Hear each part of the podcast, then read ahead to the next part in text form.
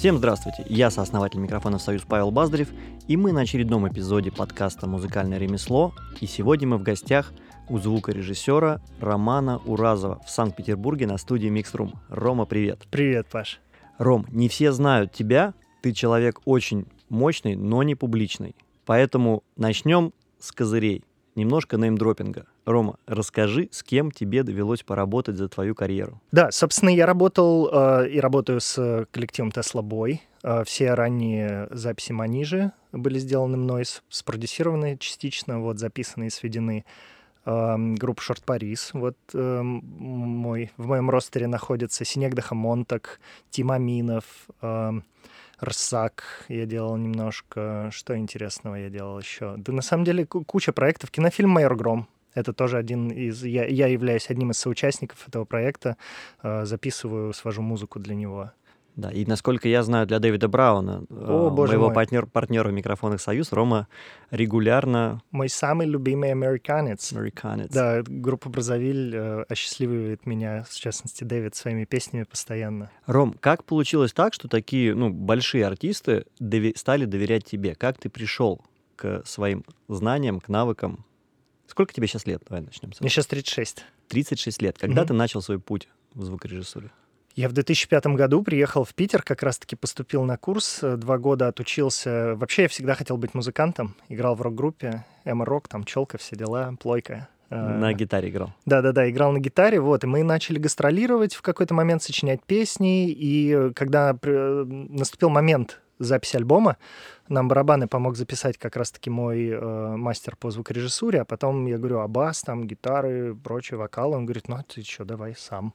Вот, и он привел просто меня на студию и сказал, ну вот, вот, вот студия, вот человек, забивай время, звони.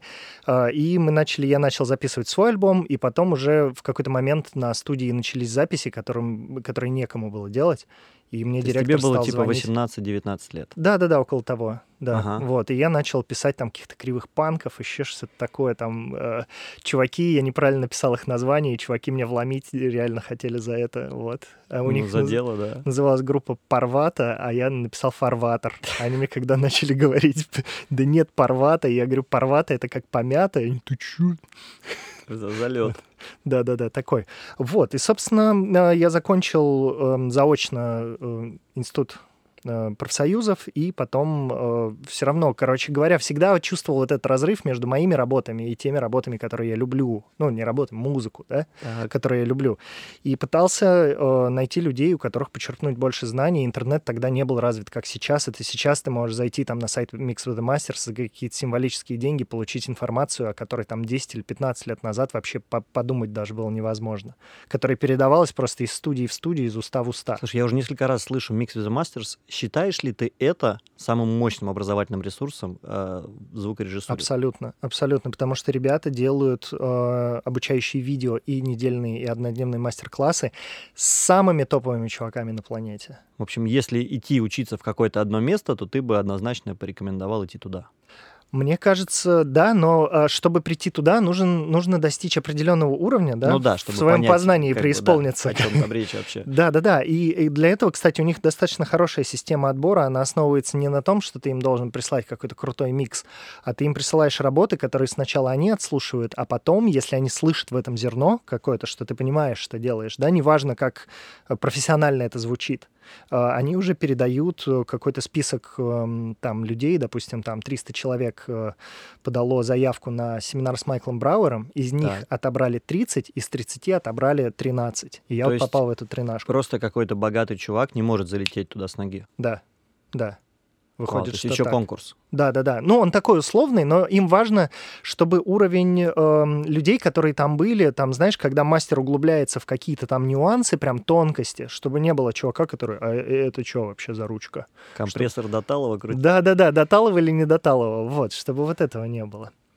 Слушай, э, круто. Так, ладно. Ты э, тогда не было интернета в те времена. Мгм. Не было Mix with the Masters. Не было Mix with the Masters. Единственный ресурс, который был, это Gearslats и какие-то торрен- торренты. Вот. И я помню, как я качал э, курс по мастерингу на немецком, не понимая ни слова на немецком, просто смотря «Зутнутенженда пультек», и там я смотрю, он вверх на пультеке поднял, сидишь, слушаешь. Это Ага. видеокурс, да, был? Да, да, да, это был видеокурс, да. Если бы это был аудио, то я бы с ума сошел. Когда все смотрели э, порно на немецком, Рома смотрел э, мастеринговые курсы.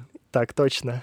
Я, Вот я кто на что учился. Отлично. Да, да, да. Вот, и потом уже эм, я попал на Mix the Masters, на э, вот этот курс, и это было, конечно, откровение, потому что все, чему я типа учился здесь пять лет, оказалось, что это все не про это. Вообще Вау. не про это. Вот. И это такой был переворот э, в моей голове. То есть я на самом деле ехал туда, пытаясь научиться лучше сводить, потому что я думал, что я достаточно круто на тот момент записываю. А приехал я с э, осознанием того, что надо вникнуть в продакшн и в аранжировку максимально глубоко, чтобы потом подтянуть свои навыки по трекингу, по записи, и потом уже, соответственно, подтянется и навык по сведению. Потому что когда я там привез какие-то свои мультитреки Брауэру, он первое, на что он обратил внимание, я говорю, вот мне типа было сложно с этим треком, он меня не собрался в классный Мгм. микс.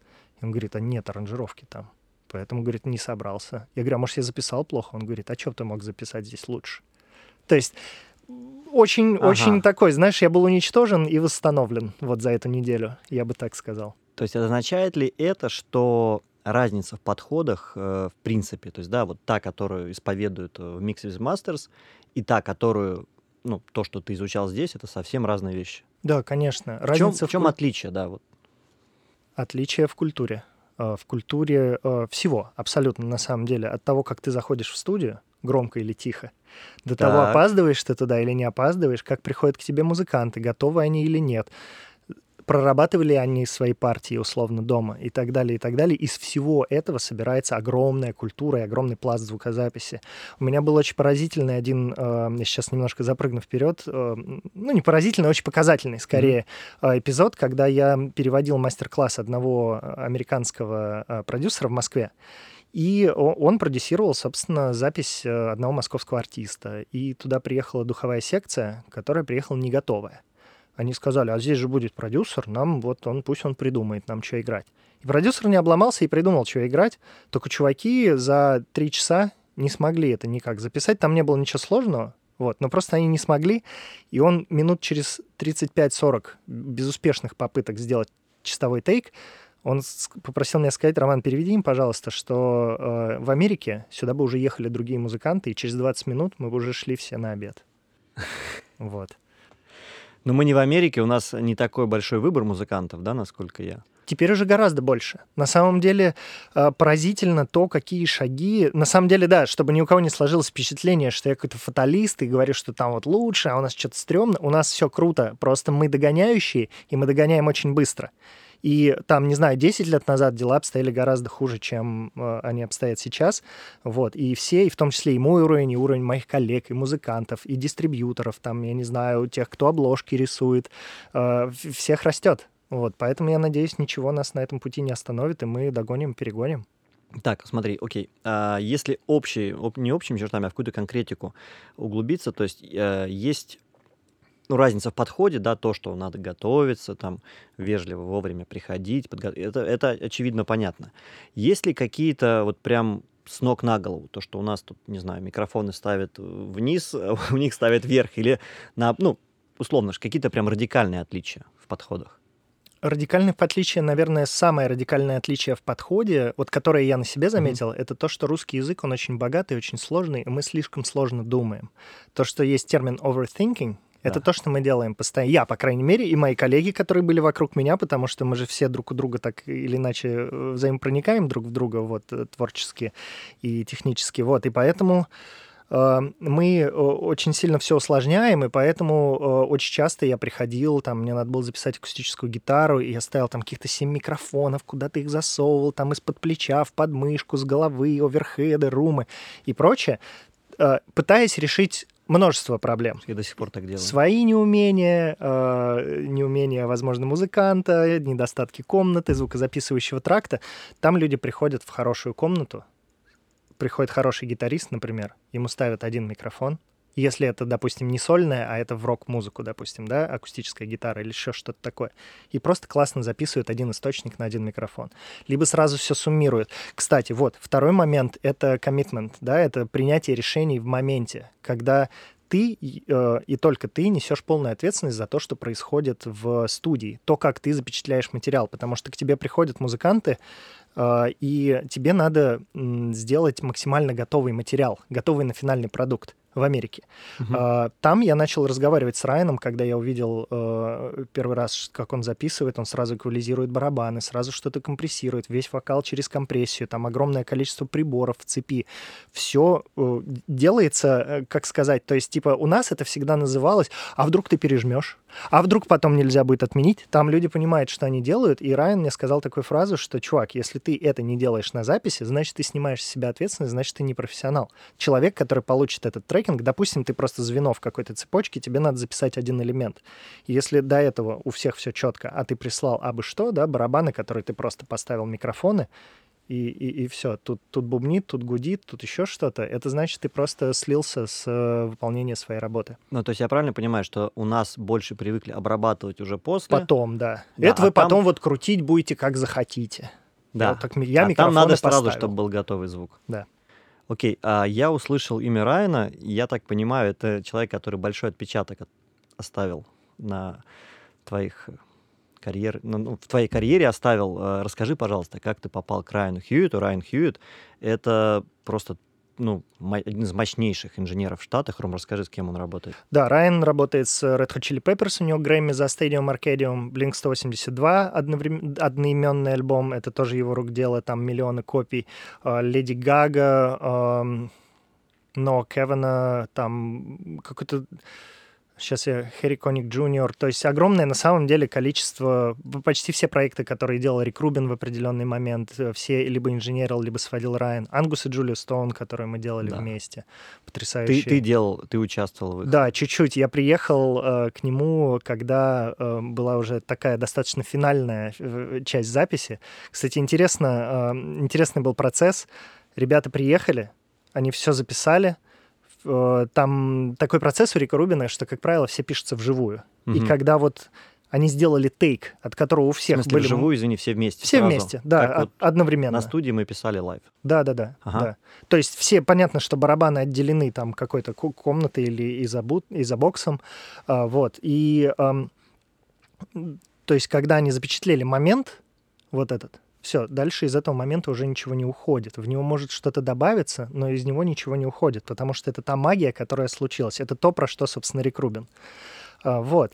И получилось так, что ребята все записали, всем все нравится, все услышали премиксы, все кайфуют, осталось только свести.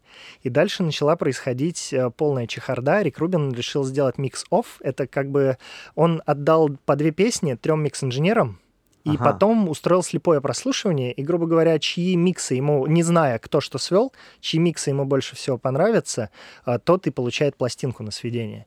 И в итоге... А, как... То есть он один трек отдает, и потом уже отдает всю пластинку? А, да, два, два, трека, два трека. То есть ага. ты сводишь два трека, и он, он потом слепое прослушивание от одних и тех же двух треков от э, трех разных Интересный инженеров. Интересный прием, берем на вооружение. Да.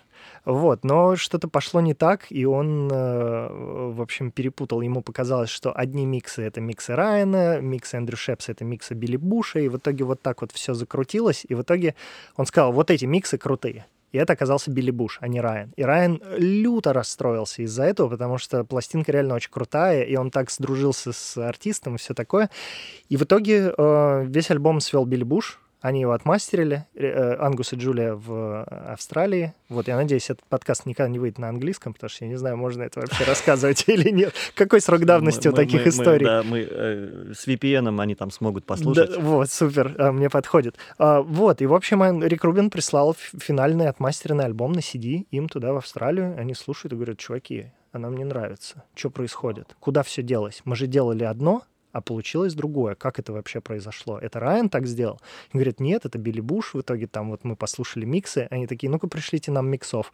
И они слушают и говорят, чуваки, вы чего? Типа, ну миксы Райана же очень крутые, типа это то, что мы хотели. И в итоге а, мы переделывали пять по-моему, композиций из всего альбома. А, вот, ребята прилетели в Лос-Анджелес опять, и мы переделывали. То А есть, как ты собственно, там оказался? Я там оказался. Да. Я в- после эм, Mixed Master с Майклом Брауэром эм, решил... Извини, ты ездил вживую туда, Да, на неделю во Францию. во Францию, Мгм. накопил денег, Да, мне часть подарил денег дядя, я продал гитару и продал колонки Адам, слава богу, что я их продал. то есть это реально проинвестировал, то есть, да, можно сказать, на последний полетел. Да, да, да. Мне кажется, у Илюхи Лукашева была похожая э, история, когда он там чуть ли не на последние деньги поехал. Вот. Джо Чикарелли, да, да, да. Да, Мы, да, мы да. в этом с ним похожи. Класс, класс. Но я был первый. Так, Вот, и эм, я когда попал на Mix with the Masters, я посмотрел, меня всегда, мне нравился английский звук, мне нравились английские группы. Я никогда не думал о том, чтобы вообще поехать в Америку учиться там звукорежиссуре или чего-то такому. Я очень хотел в Англию. И я изначально пытал- пытался попасть на курсы именно в Англию. И когда я нашел какие-то курсы, прислал им свои работы, они говорят, чувак, ну мы не знаем, как бы ты можешь приехать, мы тебя чему-то еще научим, но типа тебе надо куда-то посерьезней. Вот, и я понял, что когда я узнал про Mix with the Masters, я понял, что это же круто учиться у тех, чьи записи ты сколько вот слушаешь. стоило тогда обучение, сколько сейчас стоит, не Три помнишь? три с половиной тысячи евро стоило тогда, сейчас, по-моему, четыре. То есть на сегодняшние деньги это 400 тысяч рублей за неделю обучения, да? Да, за неделю обучения. Минус, перел- э, как бы, э, плюс, точнее, перелет тебе надо оплатить. Причем это дороже, чем MBA в Сколково получается. Выходит, ну, из так. соотношения стоимости недели. И потом, да, делаешь биты по 3000 всю жизнь. Ам, Вот, я возвращаясь как бы к истории про ам, Майкла Брауэра, и я посмотрел, насколько он открытый чувак, насколько классный, насколько вообще все он рассказывает по-другому. Я Кого- понял. ко- можно немножко с кем он работал? А, вот, ну, я говорил Coldplay, Coldplay, э, да. Джо- Джон Майер, да, э, Пол Маккартни, Гризли Бэрс. Мощь. Ам, И эм, я подумал, черт возьми, надо как-то попасть в Америку. То есть я понятия не имел, как вообще куда-то попадать, потому что я до этого ездил только в Эстонию, потому что у меня жена оттуда. Вот. А, И оказалось так, что мои друзья из магазина, который уже, к сожалению, не существует, э, Мины инженерный, в Санкт-Петербурге был такой магазин, они ездят на выставку Нам Шоу. И В Лос-Анджелес. да, в Лос-Анджелес. И они делали как раз-таки визы, и они меня устроили как сотрудника компании, вот, и сделали мне визу. И я, собственно, поехал... Туристическую просто. Туристическую, да. И я поехал в Америку, это было... По-моему, да, это был тот же год, что я был на Mix of the Masters. А, Такой и- переломный год получается. Да, максимально. И я пришел на нам шоу, и я встретил абсолютно всех своих супергероев э, звукорежиссерских. Тони А, Мазерати. не- не- небольшую э, ремарку, что такое NEM шоу это как такой Диснейленд, это реально проходит в Анахайме, прям рядом через дорогу от Диснейленда. И это самая главная выставка музыкальная в мире. Туда съезжаются все, все буквально э, все производители музыкального оборудования, э, микрофонов, компрессоров, э, предусилителей. Там просто целый павильон гитар, целый, не знаю, дом гитар, гипермаркет гитар. Представьте, вот, не знаю, гипермагнит или там э, лента какой-то магазин. Все в гитарах, все абсолютно в гитарах. В общем, там, а, ну, какая-то потрясающая атмосфера, все творческое, все что-то играют, чем-то интересуются. И мы, кстати, в Союзе тоже ездим туда регулярно. Ну, точно рекомендую посетить. Собственно, это то, как я познакомился с Дэвидом финально. Мы когда-то разогревали его концерт в Санкт-Петербурге, а потом мы летели уже... эм, я какое-то время э, находился в Америке, я вернулся сюда за своей девушкой, э, и мы полетели вместе, и мы застряли в Нью-Йорке, потому что была метель жуткая, и мы чуть не улетели в Бостон вместо Нью-Йорка, потому что не давали разрешения на посадку. И потом мы ждем багаж, мы опаздываем на нашу пересадку до Лос-Анджелеса, и там стоит э, какой-то вот дядечка с гитарой, и Вика такая, слушай, так это же и вот из Бразовиля, Дэвид. Я говорю, да нет. Я говорю, это чего? Это, это, ну, американцы тебе все на одно лицо, что ли? Она говорит, да нет, это он, пойдем посмотрим. И мы так вокруг Дэвида вот так ходили кругами, а потом я смотрю, это правда он. Просто я не мог поверить, что мы из Москвы, то есть как, какие э, ваши доказательства, какие вообще могут быть э, шансы, да, так встретиться. И в итоге оказалось, что Дэвид летел на первый нам э, представлять Союз. И он мне в аэропорту ставил демки 17-го тьюба, и я не мог поверить вообще, что это происходит. Это какой-то сюр для меня все был. Так оно и бывает всегда. И ты, подожди, ты просто полетел на нам, тебя взяли там а просто потусить. Да, меня взяли просто потусить. Я встретил всех абсолютно людей, кем я восхищался в плане профессии. И э, в какой-то момент э, я встретил Дэйва Пенсада, и они позвали меня на такое шоу на YouTube. Вот. И э, после этого шоу я разговаривал с ассистентом Пенсада, и он говорит, чувак, а чего ты тут? Я говорю, ну вот я приехал, я не знаю, что делать. Я хочу, я все хочу, я а, хочу на студию. Рома, извини, а английский у тебя сразу нормальный был? А я в английском классе еще со школы учился, да. То есть я, понятно, я на школьном багаже проехал колледж и университет, потом это немножко подрастерял за ненадобностью, но быстро наверстал на самом деле. Круто, круто. Ну вот английский это реально билет в мир. У меня тоже, я в школе очень много учил английский, олимпиады, и мне как-то было всегда проще. Так что, парни, учите английский язык. Обязательно. Вся самая крутая информация э, на английском да. и у Ильи Лукашева. Так, так, идем и в нашем подкасте. Само собой. А, так, и что дальше? То есть... Э, мы с ним пообщались, он мне дал телефон студии Лерби, менеджера напрямую, он говорит, ты звонишь? Ей, говоришь, что ты от Дэйва Пинсада, они тебя берут на работу. И я ей позвонил, но я очень неловко себя чувствовал, я очень стеснялся, вот, и она начала спрашивать, есть ли у меня рабочая виза, вожу ли я машину, и я сказал, ну нет, рабочей визы нет, машины не вожу. Вот она говорит, типа, ну, honey, can't help you right now, типа, сейчас не могу помочь, но если, допустим, ты получишь права, получишь визу, звони мне, мы всегда рады тем, кто приходит от Дэйва Пинсада. Вот, и я вернулся в Россию, и целый год вынашивал планы, как я поеду опять, и буду говорить «да» на все, что только не случится. А между тем ты уже занимался звукорежиссурой? Да, я занимался уже звукорежиссурой. Уже, писал, уже, уже, да, уже открыта была галерная, я работал на Добролете, даже выиграл какой-то конкурс в Санкт-Петербурге Юрия Морозова. Вот. А, и, э, собственно, я целый год составлял список инженеров, кому я напишу письмо, с кем Вау. я буду пытаться встретиться и с какими студиями. успехов, реально. Да, да, да, фартануло. вот, и в итоге одним из тех людей, э, кто ответил, оказался Райан Хьюитт. Э, он сказал, чувак, я буду... ты просто начал писать всем Да, э, в Фейсбуке находил сайты, писал на почту, которая указана на сайте. Инстаграма тогда еще в таком распространенном как бы виде не было, как сейчас. Да. Вот, поэтому все возможные рычаги, которые у меня были, я использовал. Вот, и Райан был одним из тех, кто ответил, и мы договорились встретиться на выставке, мы с ним встретились, протусили полдня, я ему рассказывал. А Райан, кстати, бывший ассистент Майкла Брауэра, это была такая моя ниточка небольшая, за которую он зацепился. Вот, и потом он говорит, чувак, ну будешь в Лос-Анджелесе, заходи ко мне на студию. А, и я начал ему писать, звонить, писать, звонить. И я снял себе квартиру на месяц, и месяц почти не мог с ним встретиться. В Лос-Анджелесе? Да, в Лос-Анджелесе. И когда у меня оставалось несколько дней или неделя, по-моему, до того, как я, мне надо либо улетать домой, да. Либо, если что-то получается... А ты все это время по туристической визе был? Да, я по тури... Ну, мне поставили полгода. Это да. вот было в рамках первого месяца все. Ага. А, я там э, был стажером на студии э, Sound Factory, э, вот, которая на которой записывали первые вокальные, так сказать, фразы Микки Мауса. Уолта Диснея, да, студия. Короче говоря, Слушай, да, я... Микки Маус девочка, девочка озвучила или мальчик? Нет, это же это ну, ускоряли пленку, по-моему. Я не знаю, кстати, но мне кажется, что ускоряли пленку. Вообще, а. на самом деле, блин, это такой жуткий оф-топ. Я недавно давал лекцию по surround sound, по атмосу и про, по, по вот такого рода многоканальным э, системам воспроизведения звука.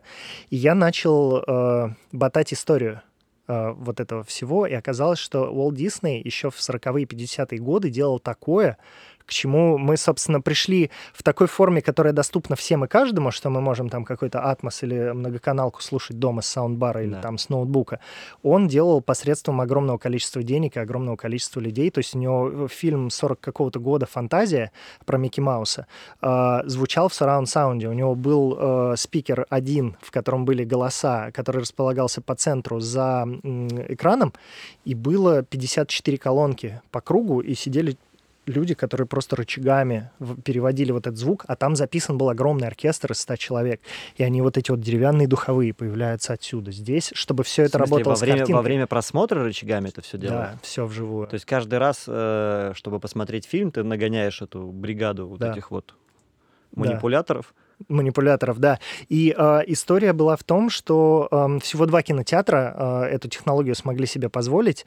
Э, один в Нью-Йорке, один в Лос-Анджелесе, потому что по тем временам оборудовать кинотеатр такой системой стоило 85 тысяч долларов. Это полтора миллиона в нынешних деньгах с учетом инфляции. Чувак реально опередил время. Да, да, да, он очень во многом опережал время. Если у вас будет время, посмотрите какое-нибудь кино или почитайте его биографию. Это ну, великий человек во всех смыслах.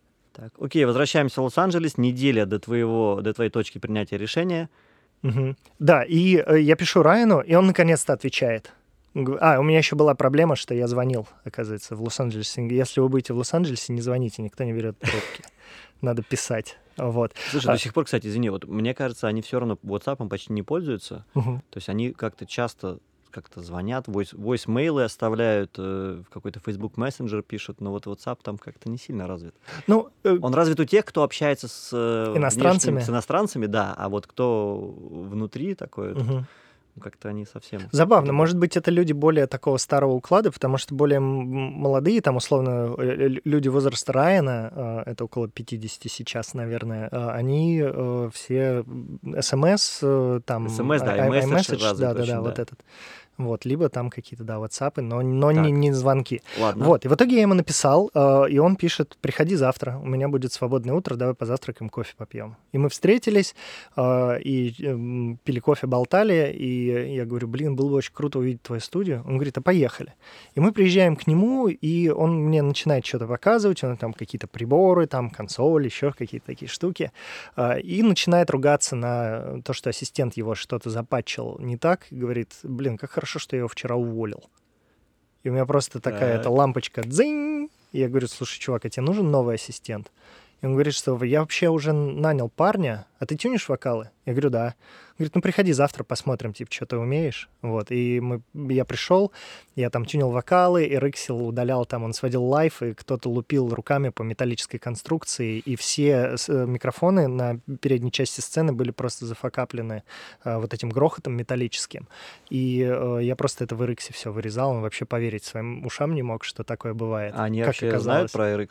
Ну вот Райан особо как бы не знал, то есть у него был этот RX, знаешь, там есть автоматический режим деклика, когда какие-нибудь щелчки надо убрать. Ага. Вот он его типа выделил, нажал, все, он убрал. Что там настолько хирургически можно вмешиваться в аудиосигнал, он не знал. Я это сделал, все потюнил, ни одной ноты мимо не сделал. Он такой, чувак, а что ты делаешь завтра? Я говорю, тебе ассистирую. Он говорит, точно. И, вот, и так я начал. И в итоге я проработал его ассистентом год. То есть год я там на нелегальщине, можно сказать. Да, да, да, полный гэнгста. Все, это тоже с VPN только можно будет поставить. Вот. Привет, NSA, который Помогал Райану Хьюиту да, в Лос-Анджелесе. Да, я был его ассистентом. Э, в мои обязанности входила подготовка сессий, монтаж, тюнинг, э, декликинг, там я не знаю, что еще я делал. Когда мы ходили куда-то записывать, э, ну, я реально вот спину его прикрывал. Что бы ни происходило, если происходил какой-то косяк в присутствии артиста, я даже говорил, что это, сори, это я сделал, хотя это сделал не я. Ему он мне потом там петулю отбивал за углом. Вот.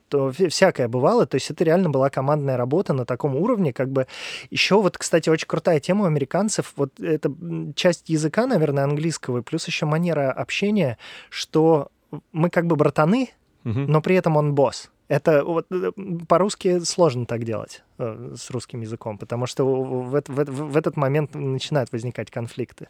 Да. Слушай, а он тебе платил за это, за да, этот год? Да, а, то есть даже Конечно, да, конечно. Как ты считаешь, э, должен ли каждый пройти через вот, вот этот институт ассистирования? Да, безусловно. То есть каждый, кто хочет чего-то добиться в этом э, ремесле звукорежиссерском, должен побыть ассистентом у какого-то сильного парня. Да.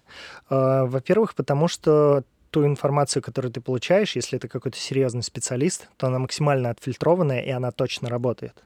Вот, то есть ты, если начинаешь учиться по каким-то курсам в интернете или читать, или смотреть видосы, в какой-то момент у тебя образовывается каша в голове. Вот. И это можно как бы, всю эту информацию можно применять Мгм. чуть позже, когда у тебя есть очень солидная, мощная база, от которой ты отталкиваешься, и эта база будет тебе позволять эм, как бы понимать э, чушь, то, что ты смотришь или нет, потому что всякая информация бывает по специальности, бывает годная, бывает абсолютно какая-то э, Сколько- ересь. Сколько времени, как ты считаешь, ну, чтобы не засидеться, да, в, в невестах, там, да, э, сколько времени стоит ассистировать и в какой момент нужно уходить? Райан вообще мне говорил, что, чувак, ты мне нужен здесь на два года. Через два года я хочу, чтобы ты пустился в свое плавание вне зависимости от того, насколько круто мы там сработаемся и прочее, потому что это важно для тебя. Я, ну, э, то есть в, это, в эти обязанности как бы э, входила бы моя мною подготовка следующего ассистента. То есть в Мгм. какой-то бы момент появился новый чувак, вот, и я бы его начал готовить. А, У нас вышло немного по-другому из-за моих там ситуаций с визой и, и- и Мгм. прочими всякими вещами. Вот, но в целом два года — это достаточное время, чтобы наработать базу. И когда ты кому-то ассистируешь, и когда ты видишь, э, как эм, кто-то другой еще, если он появляется в процессе, да, мы когда работали у Рика Рубина на студии, там были местные инженеры. И они, когда писали вокал, мне хотелось рыдать, потому что я врубаюсь, что чуваки не слышат, что на четверть тона низит вокалист, они ему об этом не говорят. То есть можно же, ну, понятное дело, что можно грубо сказать, «Э, чувак, ты что-то мимо спел, давай еще раз. А можно сказать, смотри, здесь вот такая история, давай попробуем чуть поточнее, там, или какой-то глиссандо. То есть я, я понимаю, что там часть, не, не все, но несколько человек, которые работали у Рика Рубина, и мне казалось, и до сих пор кажется, что это как бы вышаг, выше некуда ам, на студии, э, просто пассажиры, откровенно говоря. Вот. И это делает тебя очень голодным до того, чтобы сесть за пульт, наконец-то стать Да. тем чуваком, который принимает решение стать инженером. И это очень хорошая школа, потому что я когда сюда приехал, вот этот вот запал, заряд делать все самому, он, собственно, меня в конечном счете, мне кажется, и оставил в России, потому что я когда вернулся сюда уже, эм, я начал работать с Манижей, с Тесла Боем, меня начали появляться какие-то крутые артисты, с которыми я э, хотел поработать, и я понимал, что я тот человек, который за все отвечает. То есть, типа, вот, вот этот голод, он из меня просто вырывался вот в музыку. Есть ли какая-то работа, которой ты гордишься больше всего из всего, что ты сделал? О, это, это, это сложно. Сейчас я подумаю немножко. Но вообще, на самом деле, из последнего э, две пластинки были абсолютно потрясающие. Это Синек Дахмонтак, Акуме, э, и Дипифани. Как же? Loners in Love называется Они уже альбом. вышли? Да, они уже вышли. И На всех стриминговых сервисах обязательно послушайте. Обязательно. Эм, Потому что, как сказать, раньше, то есть со временем меняется какая-то твоя перспектива восприятия того, что тебе нравится в музыке, в профессии, там еще что-то. Если раньше я там пытался сделать какой-то, не знаю, самый громкий трек, самый яркий малый барабан, там еще у меня были какие-то очень локальные задачи, которые с музыкой не всегда коррелировали. Ачивки. Да, да, да, то есть реально ачивки. А, ну вот это я научился делать, ништяк. Подходит эта песня или нет, ну, разберемся. Артист принял, ну, значит, класс, значит, подходит. Вот, сейчас меня вдохновляет прям работа над классной музыкой в первую очередь. И что касается вот моего музыкального вкуса и того, как артист самовыражается, вот эти две пластинки абсолютно какие-то невероятные. Э, Альбом Remedy с Tesla Boy — это очень большая работа для меня тоже. Э, Там была такая предыстория, что Антон поехал в Лондон и сделал, свел весь альбом с челом из Лондона, отмастерил его, потом приехал, вернулся в Москву и слушал, слушал этот альбом, отдавал людям, э, которым он доверяет, чему мнению и вкусу он доверяет, и они ему сказали, слушай, а ты вот вроде с каким-то пареньком работал, было поприкольнее раньше. Ну Вот, и Антоха мне позвонил, и в итоге мы пересвели фактически весь альбом. И у меня передо мной стояла задача сделать мои миксы лучше, чем сведенный и отмастеренный уже материал готовый, тот же самый. И это был прикольный челлендж, это сложно было, но в итоге я победил. Слушай, Вот. ну, я тебе так скажу, Дэвид же тоже свои э, песни кому-то отдавал. Я не могу, не хочу называть просто эти громкие имена э, в Штатах. На сведению отдавал свои треки, и он говорит, I wasn't impressed at all.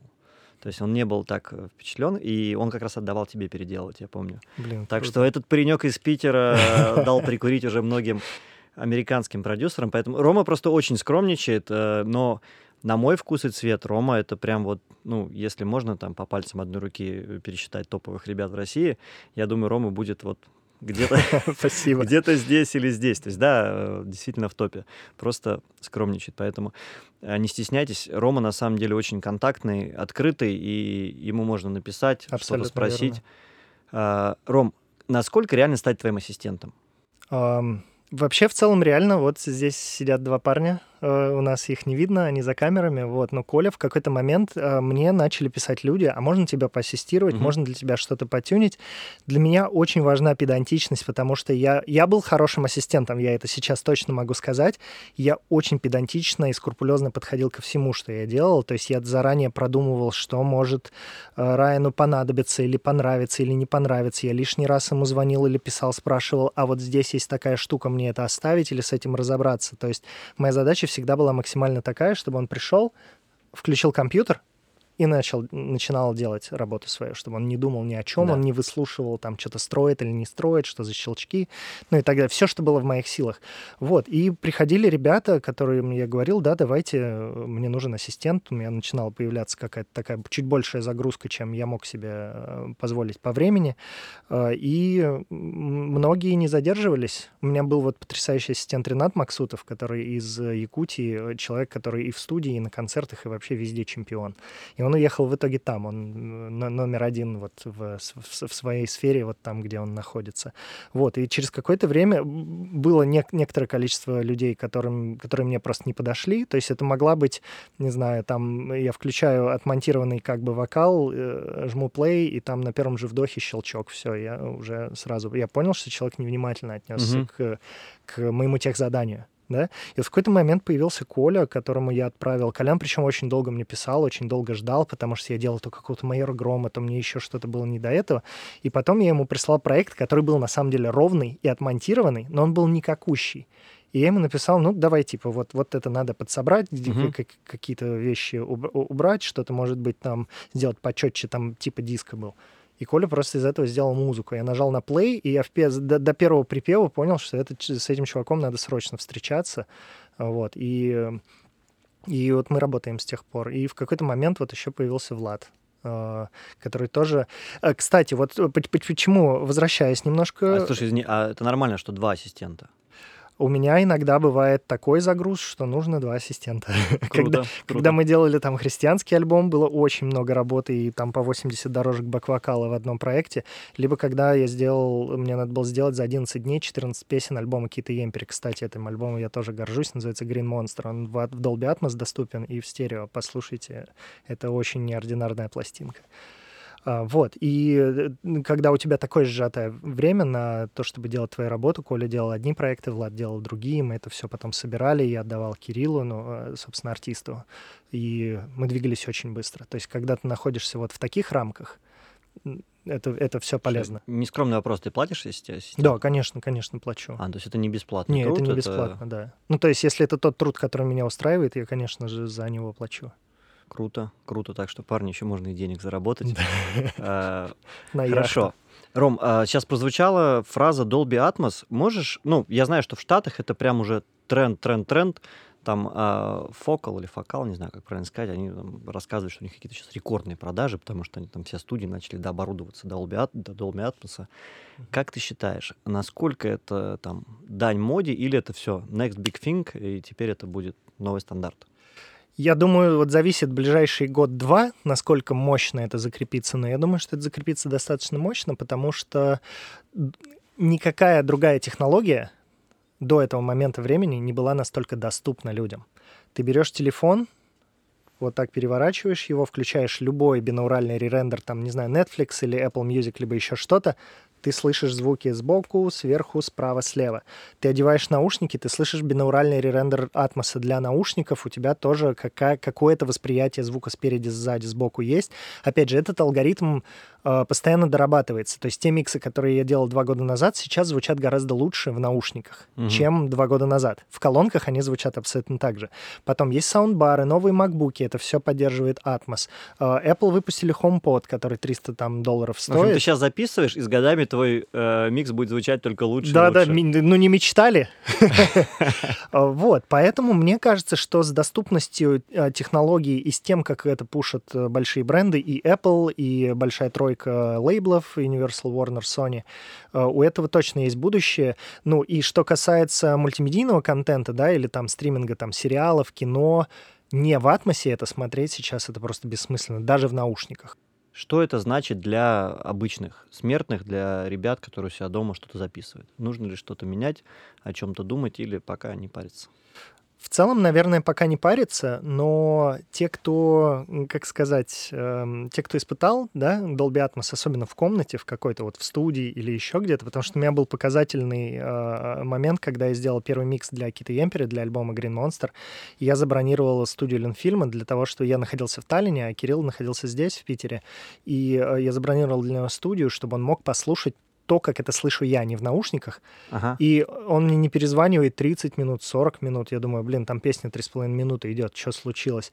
И я ему звоню, он не берет, а потом присылает мне просто кружочек в Телеграме с абсолютно ошарашенным лицом, пытаясь как-то скомпоновать в предложение свой, свой experience, который у него произошел, и не может, потому что он сказал в итоге, что все, что я ожидал от этого формата, э, превзошло все мои ожидания, э, потому что когда ты в реале это слушаешь, и, допустим, если у вас будет возможность послушать послушать на саундбаре или в какой-то там в шоуруме Atmos а, альбом Скриллекса новый, это абсолютно э, физический experience, потому что когда у тебя вот этот супер огромный низ начинает пульсировать, тебя, тебя вообще, во-первых, физически трясет твое тело, потом у тебя тигр с левой задней колонки прыгает вперед мимо тебя, это пугает, то есть, ну, пугает в хорошем смысле, ты не ждешь.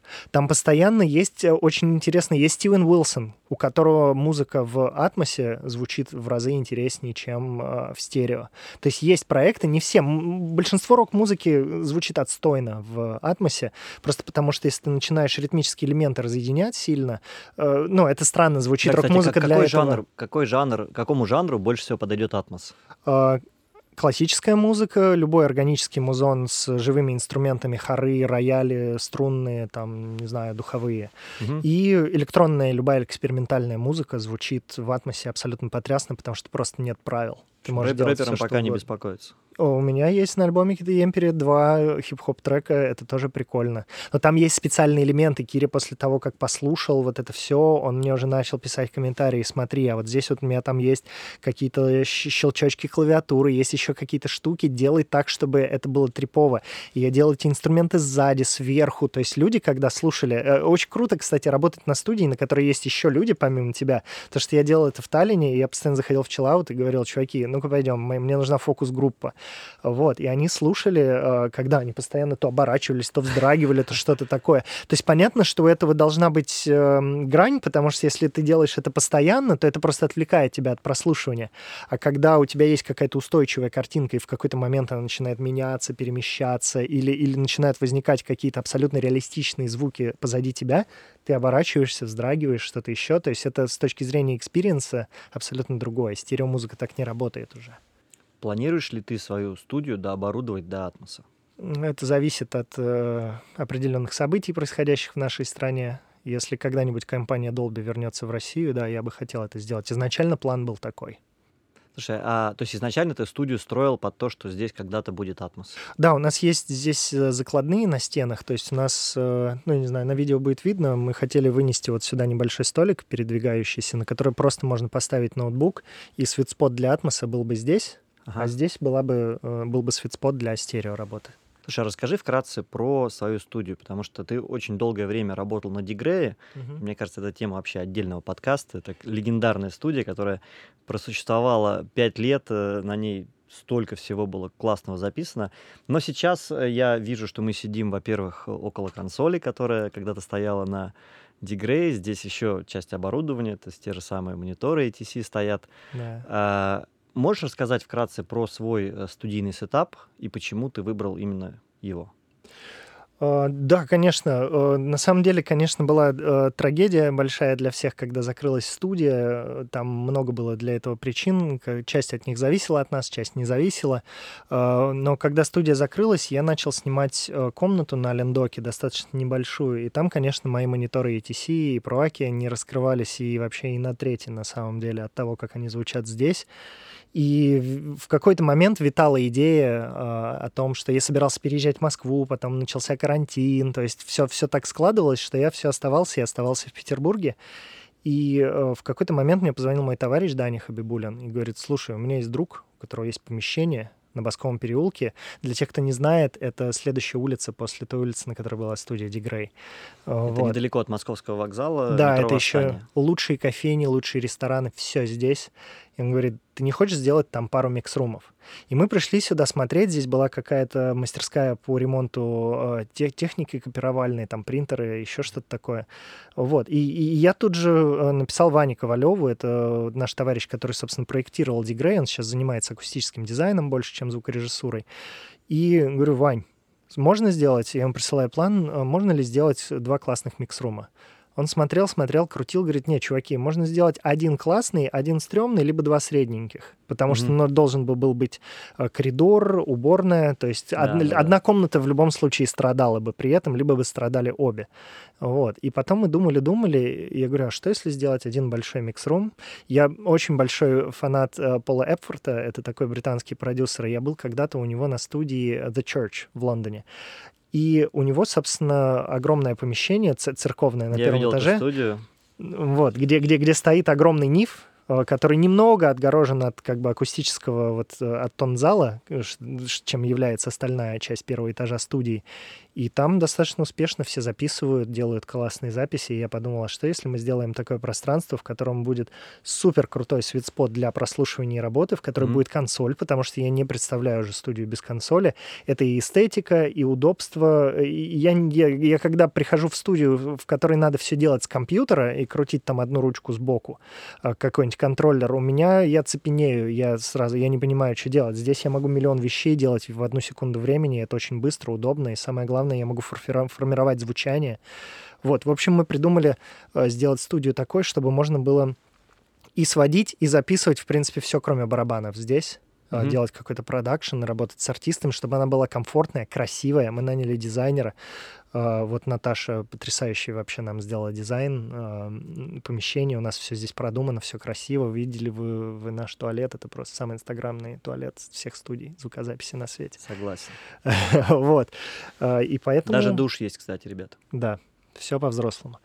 Вот, и поэтому мы, э, собственно, остановились вот на, на, на такой формации. Мы добавили к ATC Sabic, он там стоит за консолью. Мы его немножко свели в той частоте, в которой э, ATC начинает уже чуть-чуть э, падать, где начинает чуть-чуть не хватать. И у нас в комнате никогда невозможно, как бы все, кто приходит и не знают, что у нас там стоит SAP, все говорят, о, прикольно у вас звучит. То есть нет такого, что ты для лоха включил SAP и там, там на стуле подпрыгиваешь. У нас все здесь... Не было соблазна Аусбургера поставить большие? Не было денег. Соблазн, может быть, и был бы, э, но на самом деле, да, здесь у нас мы, мы очень большая дилемма у нас была, зашивать ли колонки в стену, и с консолью тогда пришлось бы ее выдвигать сильно вперед. В итоге мы решили вот таким образом все сделать, и на самом деле работает достаточно круто. Отсюда миксы переносятся в другие студии достаточно хорошо. То есть я безумно доволен тем проектом, который Ваня сделал потому что одна из главных еще задач была уйти от SonarWorks и прочих всяких вот этих а, программ, которые корректируют тебе комнату. Mm-hmm. Потому что, ну, это уже это безумие. Имея такие колонки, такое оборудование, еще какой-то плагин на мастер-шину вешать, ну, это абсурд. Слушай, а сколько денег, если не секрет, вот сейчас стоит такая консоль? Они на самом деле падают и падают в цене. Для нас она бесценна. А, вот. Но недавно э, мои знакомые в Америке продавали 48-канальный VR. Я, правда, не знаю, мне кажется, без flying фейдеров, без автоматизации. Это что за модель? Это VR60 88 -го года. Она сделана была для Studio 56 в Санта-Монике. Это любимая студия Квинси Джонса.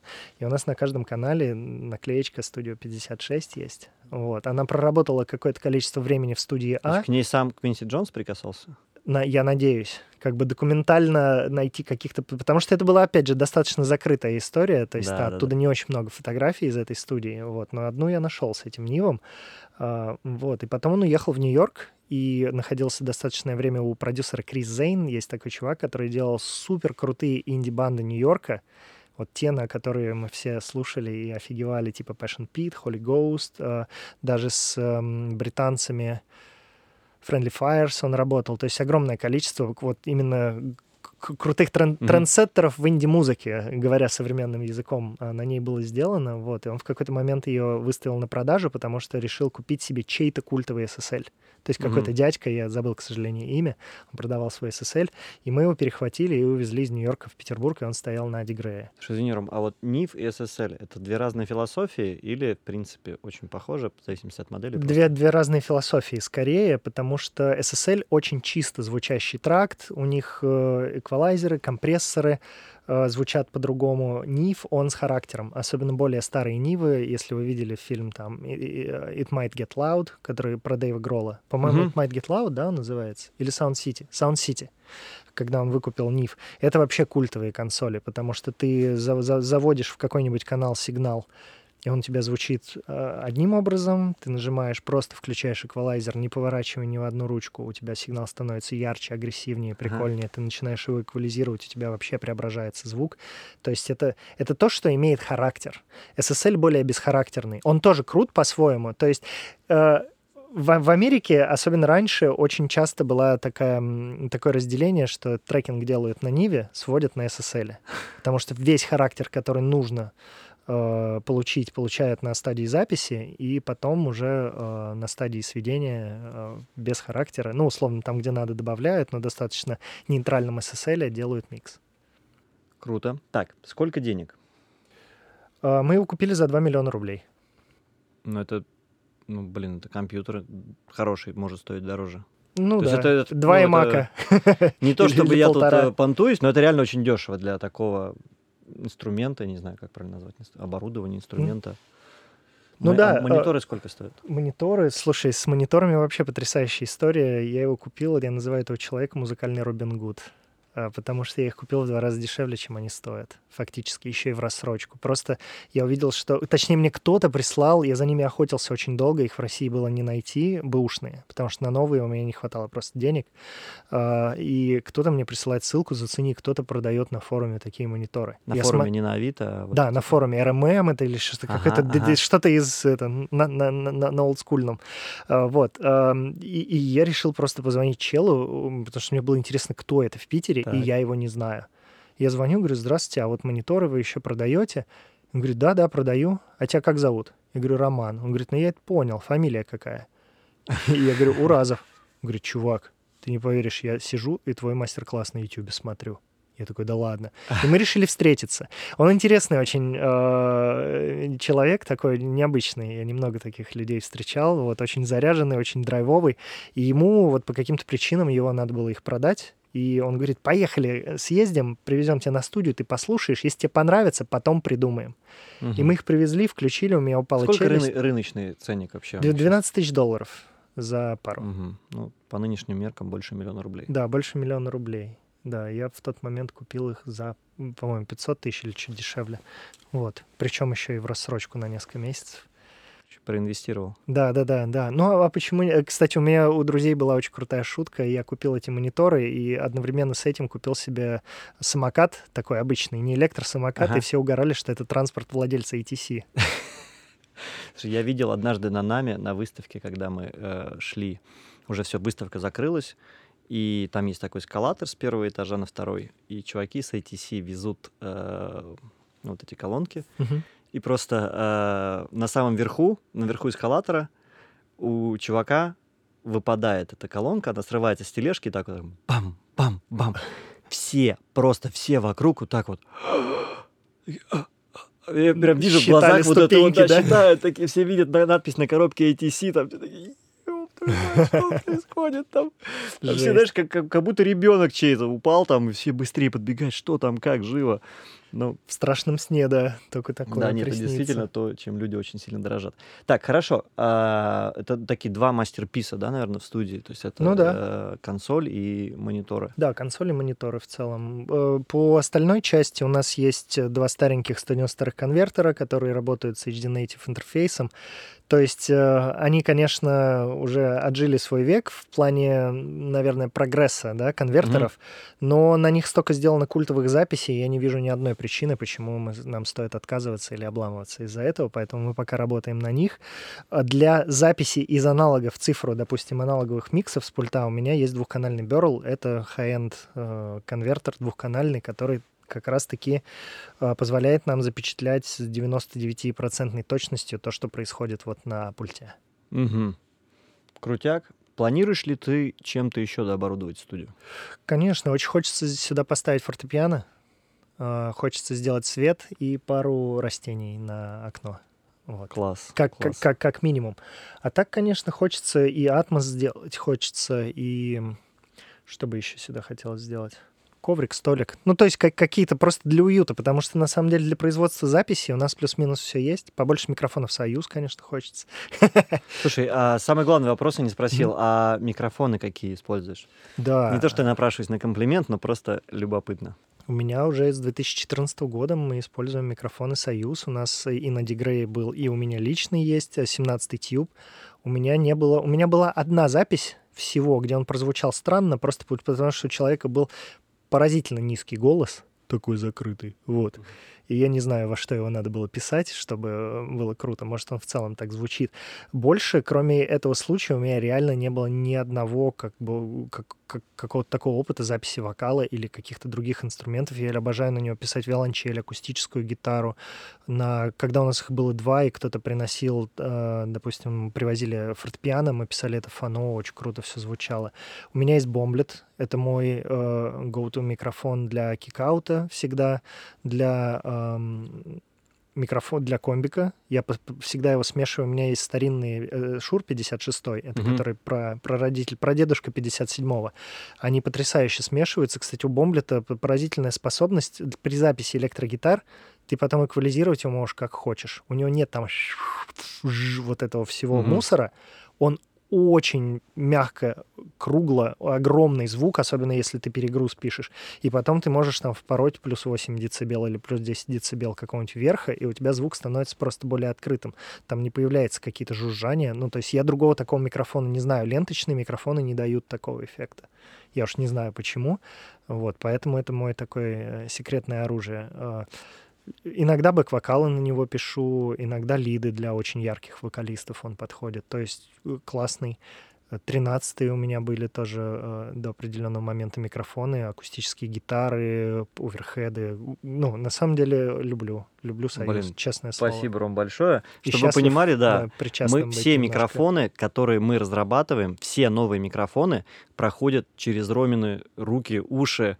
То есть прежде чем Рома не скажет, да, это звучит классно, мы микрофон не выпускаем. Блин, да. а была же история, ты помнишь, когда дел, делали какой-то микрофон, который уже был готов э, запускать в продакшн, и я написал целую простыню комментариев. Вот, да, и, и все такие, блядь, опять этот Рома. Да, и в итоге остановили, э, не, не, не начали производство, и через сколько-то там недели или полторы вы мне прислали э, другие варианты, и среди них прям вот оказалось именно то, что нужно. Да, это был 0.17 FET, по-моему, тогда, ну, тогда был 0.19. Да, на, наверное, да, что-то да. такое, да, вот, я уже не помню, но это было круто, и для меня тоже это, ну, поразительная ответственность, потому что послушать и сказать, да, прикольно, ну, может, каждый, а, ну, я действительно, как бы я дружу с ребятами, и мне, для меня большая большая честь быть частью процесса, и поэтому я стараюсь максимально объективно и эффективно давать комментарии, если от меня они требуются. Спасибо большое. Мы очень ценим эту дружбу и на будущее обещаем, что все впредь, все новые микрофоны будут проходить через тебя. Ну, раз уж все получается достаточно успешно, почему бы нет? Ром, прежде чем мы э, свернем наш подкаст, э, хотелось бы от тебя услышать несколько напутствий а, начинающим, молодым звукорежиссерам, что бы ты посоветовал ребятам, которые думают о том, как им развиваться в этом направлении? Слушать, слушать, слушать много крутой музыки. А, ну, крутой, как бы, хорошо сделанный. А, не бояться экспериментировать, доверять своему вкусу, потому что в конечном счете это будет то, что вас будет отличать от кого-то еще. Потому что все проходят через фазы копирования. У меня было огромное количество э, моментов, попыток подражания Крису Лорду Элджи, Тони Мазерати, Майклу Брауэру, Райану Хьюиту, Тому Элмхерсту, кому угодно. В итоге из этого всего собрался какой-то Роман Уразов. Вот, я, я надеюсь. Uh-huh. И продолжает дальше собираться.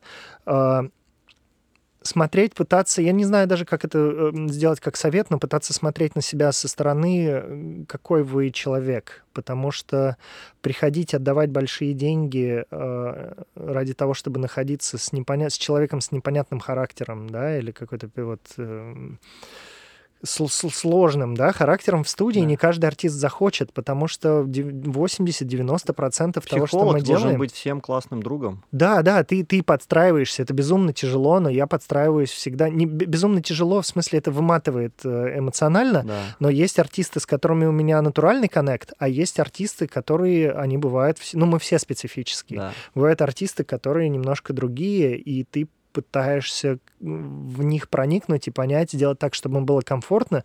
Это не то, чтобы подыгрывать. То есть я не, не, это не, не в том смысле, что я там кто-то приходит, им кто мне не нравится, я сижу, улыбаюсь, а потом они уходят, я такой, фу, что за уроды. Такого нет. Но я имею в виду, что эмоционально вы должны быть на одной волне. Ты должен проникнуться как бы тем, что делает э, другой человек, иначе mm-hmm. магия вот эта теряется и э, не запечатляется вот там в компьютере.